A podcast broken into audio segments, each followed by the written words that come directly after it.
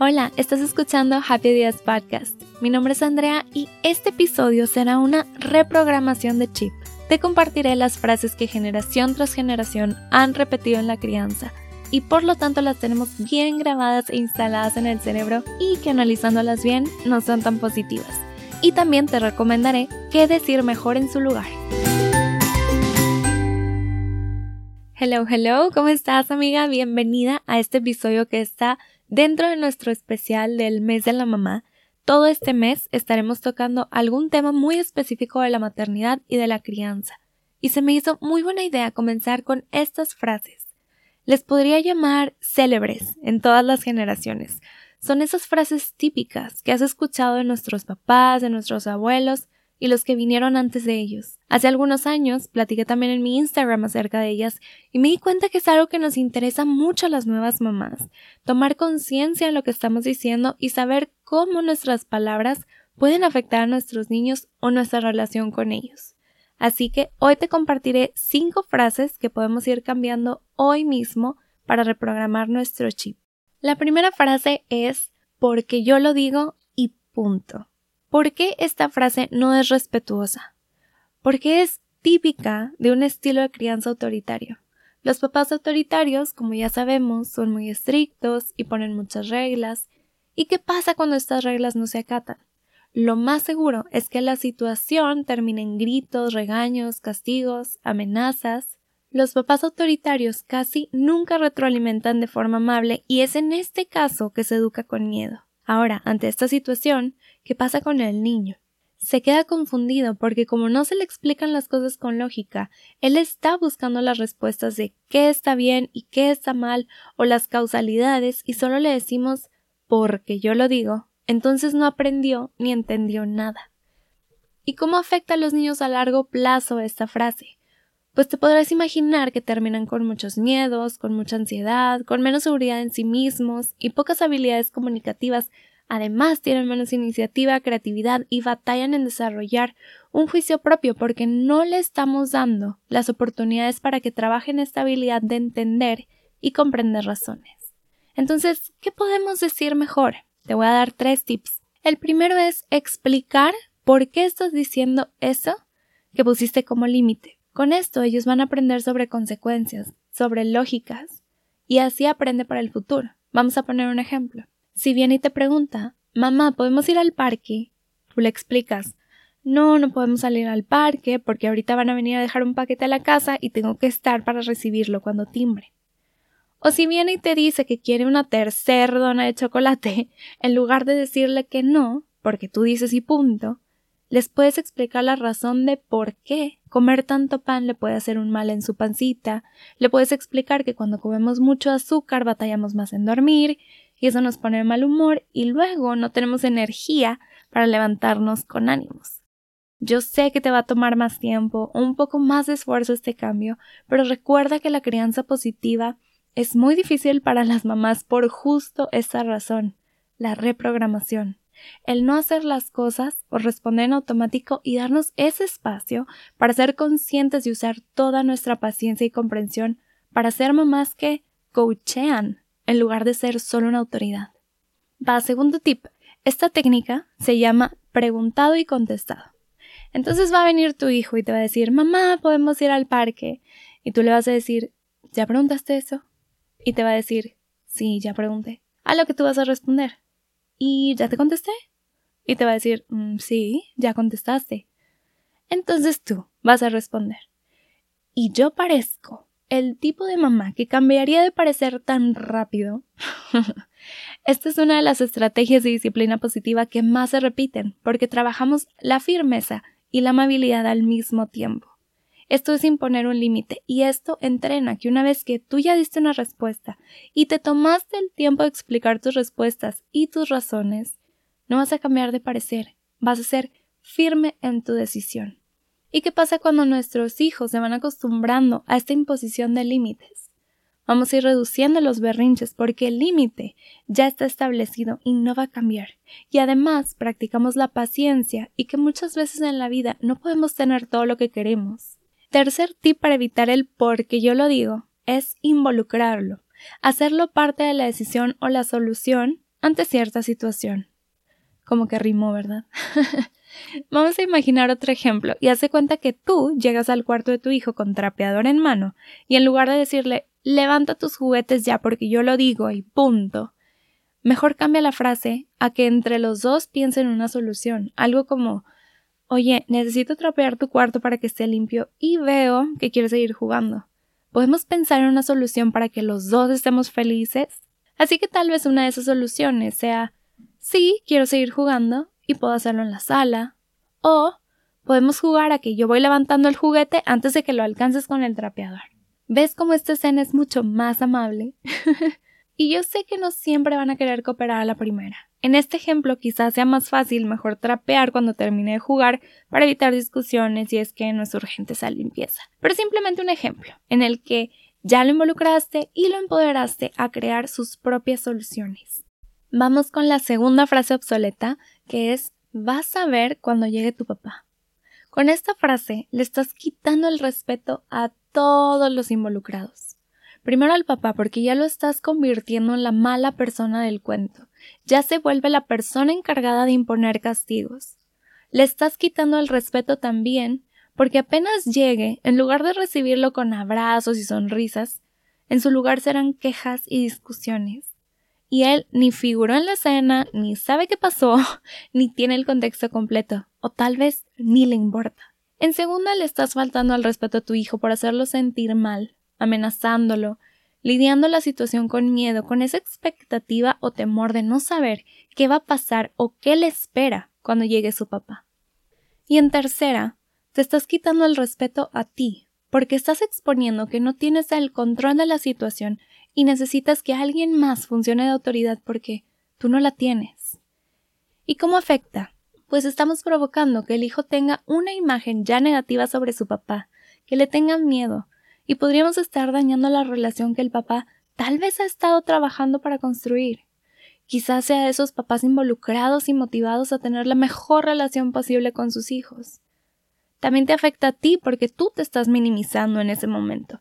Estás transmitiendo el mensaje que tú no tienes autoridad y que la última palabra la tiene el papá y también afecta al hijo con lo que ya había mencionado de educar con miedo que es menos seguridad en sí mismos, más ansiedad, más propensidad a la depresión y pues claro que casi nada de confianza en sus papás, etcétera, etcétera. Ok, ahora, ¿cómo podemos mejorar o cambiar esta frase? Si tú sí sientes que necesitas ayuda ante esta situación, se vale pedirla. Entonces, ¿qué tal si en lugar de decir vas a ver cuando llegue tu papá, mejor le dices vamos a hablarle a papá para ver cómo podemos solucionar esto juntos? Tal vez él tenga una buena idea. Entonces ahí ya quitamos el miedo porque no es una expectativa de ¿qué me va a hacer? Y nos ponemos proactivos. Ya es más solución de problemas y ya le enseñamos a nuestro hijo que somos una familia, que vamos a enfrentar el problema juntos. Somos nosotros contra el problema, no nosotros contra nosotros.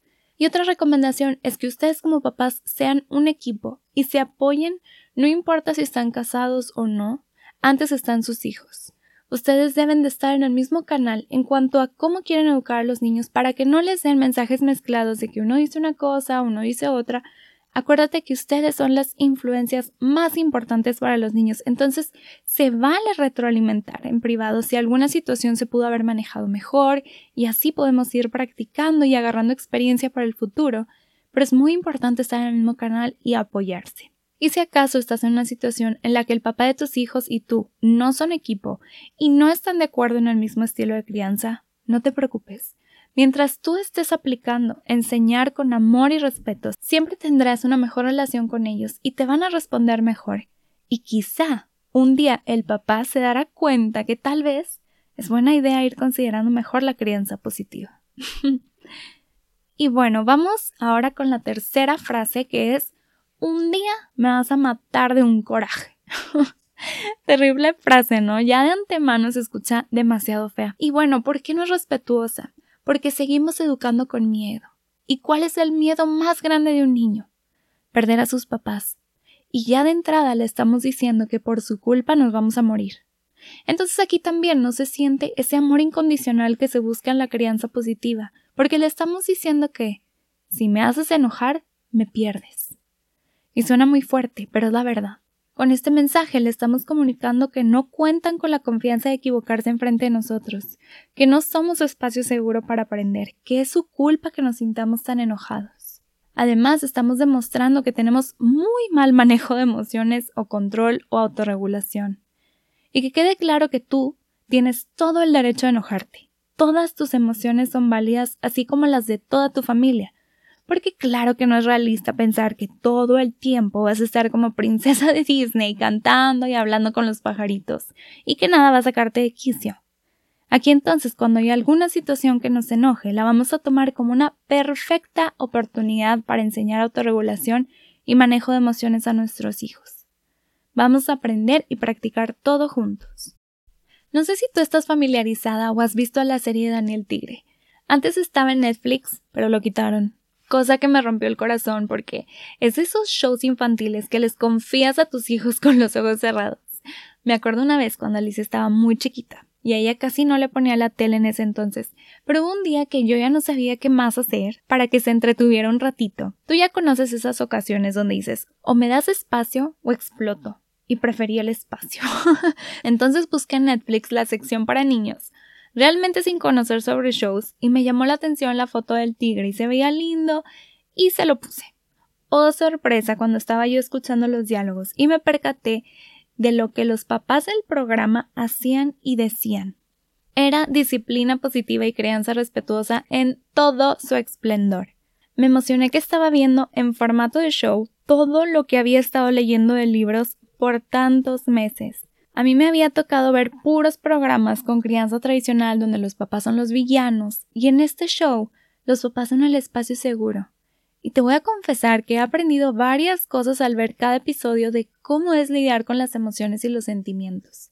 Porque con los libros te aprendes mucho la teoría, entiendes los procesos del cerebro tanto del adulto como del niño, pero verlo aplicado en una situación real, entre comillas, o una situación cotidiana hace que lo comprendas mucho, mucho mejor.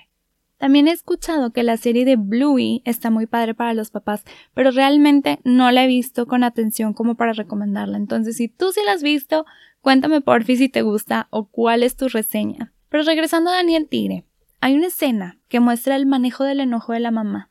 Sucede que Daniel y su amigo, el príncipe miércoles, quieren hacer una playa en la casa, así que se traen de la playa tinas de arena para convertir su sala en este espacio divertido porque afuera está lloviendo. Ellos súper emocionados echando toda la arena en el piso cuando llega la mamá a darse el disgusto de la vida al ver semejante desorden y dice ¿Pero qué están haciendo con toda esa arena dentro de la casa? Y Daniel hace una observación diciendo Vaya, mamá, tus mejillas están rojas y tu cara se ve distinta. ¿Estás enojada? Que claro que es una explicación para los niños que están viendo esta identificación de la emoción. La mamá gruñe un poquito y le dice que sí, está enojada porque la arena debe estar afuera. Luego exhala y dice en voz alta Debo calmarme. Y empieza a cantar la cancioncita que es como el tema que se repite en todo el episodio que dice si enojada estás y quieres gritar, respira profundo y cuenta hasta cuatro. Y hace justo eso, pero usando sus manos para físicamente mostrarle a su cuerpo que se está calmando. Pone su brazo en lo alto, con su mano como si estuviera midiendo algo, como si fuera una estatura. Dice uno, luego dos y lo baja, luego tres y lo baja más, hasta llegar al 4, cada vez en un tono más bajo. Termina diciendo Bien, ya estoy calmada. Ahora, ¿por qué hay arena dentro de la casa? Daniel explica, tienen otra pequeña discusión donde repiten la cancioncita y ya que se sienten mejor de nuevo, piensan en soluciones para que todos estén contentos.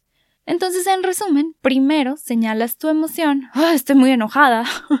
Sigues con tu proceso de autorregulación, que puede ser respirar y contar, y ya calmados podemos lidiar con el problema. Y ya sé que con este punto me explayé de más porque me emocioné mucho con lo de Daniel Tigre, pero ese fue apenas el primer tip. El segundo es que cuando no tienes la capacidad para respirar justo en ese momento, porque tu enojo es demasiado como para lidiar con él tan fácil, se vale tomar un tiempo fuera. Lo que hubiera hecho la mamá de Daniel Tigre sería decir estoy muy enojada porque yo acababa de barrer y la arena ya está toda tirada, me voy a retirar un rato para calmarme y al rato platicamos. Con esto, además de enseñar lenguaje de emociones, estamos enseñando que sí es válido que mamá y cualquier persona se enoje y que se puede retirar para calmarse para cuando regrese ya podemos solucionar cualquier cosa, ya tranquilos con paz y lo más importante con amor. Esto les da el permiso de hacerlo también, retirarse para no escalar las cosas. Y si de plano no puedes decir nada porque estás tan enojada, se vale nada más hacer la letra T con tus manos, ya sabes, una mano así como paradita y la otra como acostada arriba de la mano, así formando una T y decir time y te vas. También se vale eso. Vamos con la cuarta frase obsoleta. Y las anteriores han sido mucho de crianzas autoritarias, pero me gustaría que exploráramos una frase de crianza permisiva que saqué de una película que tal vez ya viste, que es la de Chicas Pesadas, un Mean Girls. Es importante hablar sobre la permisividad porque también tiene efectos negativos. Está la mamá de Regina George dándole la bienvenida a su casa a la nueva amiga de su hija. Le dice Quiero que sepas que si necesitas algo, no dudes en pedirlo. No hay reglas en esta casa. No soy una madre común, soy una madre genial. ¿Cierto, Regina? A lo que le contesta Por favor, cállate. y las mamás, que se quieren hacer las geniales o muy cool, Piensan que al darle toda la libertad a los niños las hace tener un espacio seguro, pero es en realidad todo lo contrario. Como lo platicábamos en el episodio 2 llamado ¿Y qué es eso de la disciplina positiva? Les explico que ser permisivos provoca una gran ansiedad en los niños, ya que no saben bien qué está bien y qué está mal. Y es que es como aventarlos a una alberca así de la nada. Los niños se sacan de onda, no saben qué hacer o cómo comportarse. Imponer límites es darles un flotador. Balancear la amabilidad y la firmeza es ser respetuosos porque les estamos demostrando que nos importa su bienestar. Otras maneras de cómo afecta la permisividad es que los niños tienden a batallar mucho en la escuela y a tener más problemas de conducta porque no están familiarizados con las reglas o con la autoridad. También tienden a tener baja autoestima y tristeza porque no se sienten acompañados, ni seguros, ni contenidos. ¿Y cómo podemos mejorar esto pero sin regresar al extremo autoritario? Te voy a compartir dos tips. El primero es ofrecer opciones limitadas. Vamos a poner un ejemplo. Imagina que ya es hora de la rutina de dormir, entonces en lugar de tú decirle a tu hijo, ¿ya te quieres poner la pijama? Donde le estás dando la opción de que te diga que no y empezar una pelea. Mejor dile, ¿qué pijama te quieres poner? ¿La de estrellas o la de planetas? Entonces tú ya estás estableciendo que es hora de dormir y hay que ponerse la pijama, pero le estamos dando una opción de que escoja cuál se quiere poner. Así él ya se siente con un poder de decisión. El segundo tip es el aviso anticipado. Por ejemplo, tal vez te sientas una mamá muy cool permitiendo que tu hijo vea la tele, ya sea porque él quiere o porque lo estás usando de herramienta para tú poder hacer otra cosa. Pero ¿qué pasa cuando ya se acabó el tiempo? Cuando sabes que ya fue suficiente la cantidad de minutos u horas que pasaron. La tienes que apagar y ese sentimiento de mamá cool se acaba en el momento que te hace un mega berrinche porque llegaste a apagarla. Aquí lo mejor que podemos hacer para respetar es avisar anticipadamente, ya sea imponiendo un límite de un episodio más y le apagamos o poner un timer que suene una alarma cuando el tiempo se acabe. ¿Qué pasa cuando se acaba el tiempo y tu niño insiste que lo dejes ver más y tú cedes? Regresando a ser permisiva, vamos a entrar en un ciclo sin fin porque va a aprender qué funciona para que tú cedas. Entonces aquí lo importante es que lo que tú digas que se va a hacer, se lo cumplas y seas muy consistente. Recuerda siempre con amabilidad y firmeza. Y la última frase obsoleta en la crianza de la que vamos a platicar hoy es la de deberías de ser como fulanito o deberías de aprender de fulanito. ¿Por qué crees que sea común escuchar esta frase? Yo creo que muchas veces la pensamos o la decimos porque nosotros queremos que nuestros hijos sean mejores o se superen a sí mismos tomando ejemplo a otras personas o tomándolas de referencia pero en realidad lo que estamos haciendo es dándoles el mensaje de que ellos no son lo suficientemente buenos o que siempre se tienen que estar comparando con alguien más, porque siempre alguien va a ser mejor que ellos, en lugar de compararse a sí mismos con su propia versión de ayer. Ya sabes esa frase que muchos atletas dicen que en realidad están compitiendo con sus propios tiempos y sus propios récords para ser mejores. ¿Y cómo afecta esta frase? Bueno, el niño empieza a construir una imagen negativa de sí mismo porque así cree que lo perciben sus papás, como alguien menos que los demás. Hay que recordar que la imagen que nosotros tenemos de ellos es la misma que ellos construyen. Se vuelve su verdad.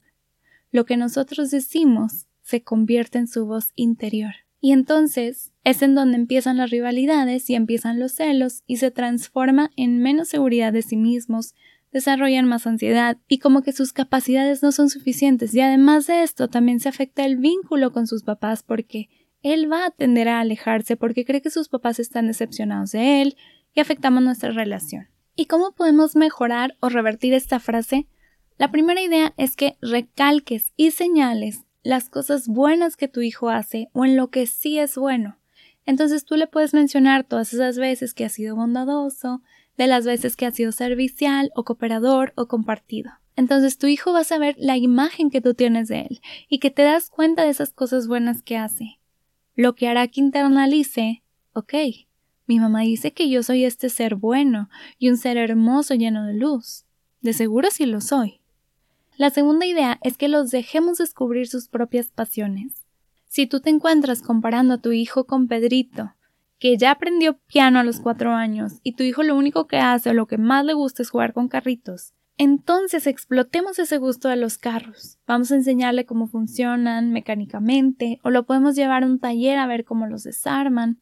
Es más, hasta podemos aprender sobre física y matemáticas. ¿Qué tan rápido va el carro si lo avientas por esta rampa? Y este otro carro que es más grande y este que es más chiquito.